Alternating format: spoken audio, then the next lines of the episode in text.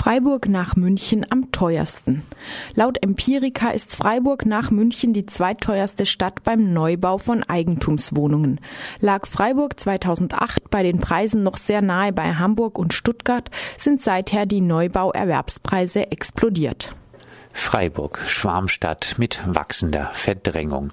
Die jüngsten Bevölkerungsprognosen rechnen bis zum Jahr 2030 mit einem Anstieg der Einwohnerzahl Freiburgs von 218.000 auf 245.000 Personen. Die Anzahl der Haushalte soll um 10,4 Prozent steigen.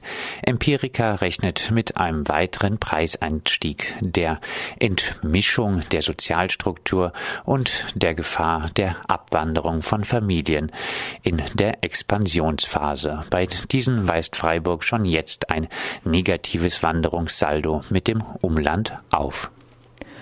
Goethe II Abriss nach über vier Jahren Leerstand und zwei Räumungen. Über vier Jahre nach dem Auszug des Erwerbslosentreffs Goethe II des Diakonischen Werks wurde der Gebäudekomplex an der Freiburger Kronenbrücke nun abgerissen. Zweimal hatten AktivistInnen im Jahr 2011 versucht, das Gebäude zu besetzen und so wenigstens vorübergehend die großzügigen Räumlichkeiten zu nutzen.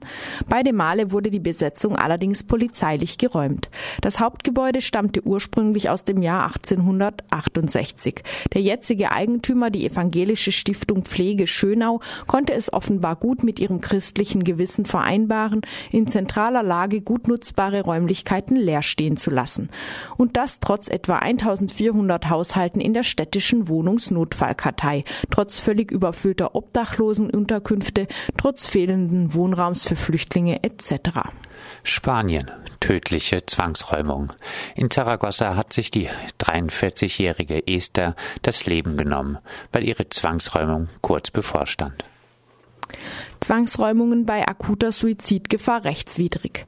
Das Bundesverfassungsgericht hat angesichts des Falls eines über 80-jährigen Beschwerdeführers und seiner Frau, die das Eigentum an ihrem Wohnhaus durch Zwangsversteigerung verloren hatten, erklärt, dass das grundgesetzliche Recht auf Leben und körperliche Unversehrtheit das Vollstreckungsgericht dazu verpflichtet, besonders sorgfältig zu prüfen, ob dem Schuldner Räumungsfolgen bedingt schwerwiegende Gesundheitsbeeinträchtigungen bis hin zum Suizid drohen. Der neue Eigentümer hatte per Zwangsvollstreckung räumen lassen wollen. Ein Sachverständiger war zum Ergebnis gekommen, dass die Selbstmordgefahr im Falle der Räumung hoch sei. Das Landgericht hatte den Vollstreckungsschutz dann aber aufgehoben. Die nun folgende Entscheidung des Bundesverfassungsgerichts gilt allerdings nur bei akuter Suizidgefahr trotz zumutbarer Bemühungen, nicht aber bei latenter Selbstmordgefahr. Schere zwischen Arm und Reich geht immer weiter auseinander.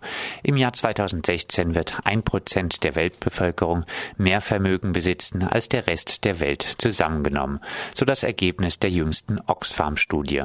Das Vermögen der 80 reichsten Menschen hat sich zwischen 2009 und 2014 verdoppelt. Sie besitzen genauso viel wie die ärmeren 50 Prozent der Weltbevölkerung.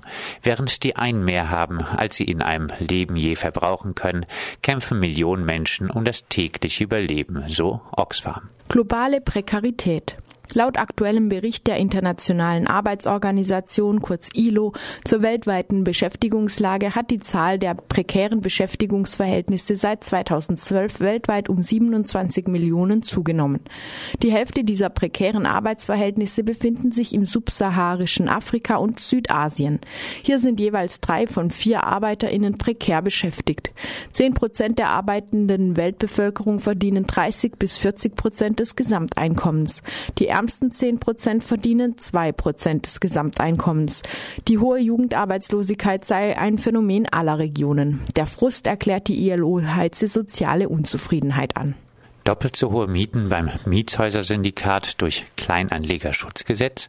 Das sogenannte Kleinanlegerschutzgesetz, das sich momentan noch im Gesetzgebungsverfahren befindet, bedroht solidarisch wirtschaftende Projekte, die auf die Einwerbung von Direktkrediten angewiesen sind, existenziell. Eigentlich soll das Gesetz eine Reaktion auf die Pleite des Windkraftunternehmens Procon sein und Investitionen von Kleinanlegerinnen besser schützen. Für große Unternehmen Unternehmen stellt es kein Problem dar. Für Projekte ohne riesige Eigenmittel allerdings schon. Die sogenannte Prospektpflicht, die fällig würde, wenn für Direktkredite geworben wird, würde etwa 50.000 Euro pro Jahr kosten. Für Projekte wie in Freiburg auf Gutleutmatten könnte das Mietsteigerungen von 50 Prozent bedeuten. So wären die geplanten sozial gebundenen Mietwohnungen unmöglich und die Projekte am Ende. Vorkaufsrecht für Mieter. Wird eine vermietete Wohnung verkauft, besitzen MieterInnen Vorkaufsrecht. Werden sie übergangen, können sie Schadenersatz verlangen, entschied der Bundesgerichtshof. Beim Verkauf an Familienangehörige des jeweiligen Vermieters gilt das Vorkaufsrecht nicht. Das Urteil, so der BGH, soll MieterInnen davor schützen, durch KäuferInnen aus der Wohnung verdrängt zu werden. Nach Zwangsräumung droht Kindesentzug. Die 35-jährige Soficia Yukan, die mit ihrer sechsjährigen Tochter, ihrem ein Monaten alten Baby und ihrem Freund in einem Zimmer in Hamburg wohnte, muss fürchten, ihre Kinder abgeben zu müssen. Sie und ihr Freund, der einer informellen Arbeit nachgeht, zahlten zwar regelmäßig 300 Euro Miete, allerdings wohnten sie, ohne es zu wissen, in einer illegalen Wohnung. Es folgte die Zwangsräumung. Nun droht die Obdachlosigkeit. Denn Rumänen, die keine Arbeit finden, für eine Mutter in Mutterschutz unmöglich, haben in Hamburg keinen Leistungsanspruch und werden daher auch nicht in einer Familienunterkunft der Stadt untergebracht. Das Jugendamt schlägt der Mutter nun vor, in ihre Heimat zurückzukehren oder ihre Kinder abzugeben. Denn Obdachlosigkeit stellt eine Kindswohlgefährdung dar.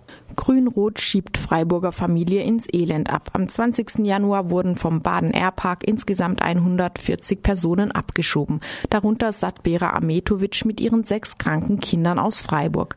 Nun leben sie im Elendsviertel von Nisch in Serbien.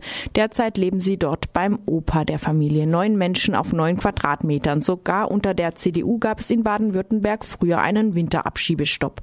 Obwohl im Koalitionsvertrag das Motto Humanität hat Vorrang in Sachen Flüchtlingspolitik vereinbart wurde, gab es nun unter Grün-Rot nicht einmal einen informellen Abschiebestopp im Winter. Am 24. Februar findet die nächste Sammelabschiebung statt. Hiervon bedroht ist unter anderem eine Familie aus Langenargen am Bodensee, wo die Mutter in Serbien von Zwangsprostitution betroffen und die Tochter hiervon bedroht war. Innenminister Gall, SPD und Ministerpräsident Kretschmann ziehen sich auf ein vermeintlich formal korrekt verlaufendes Verfahren, das zur Abschiebung geführt hat, zurück. Wo Recht zu Unrecht wird, wird Widerstand zur Pflicht. Mittlerweile, kurz als Update, ist die Familie aus Langenargen zumindest nicht mehr abschiebegefährdet.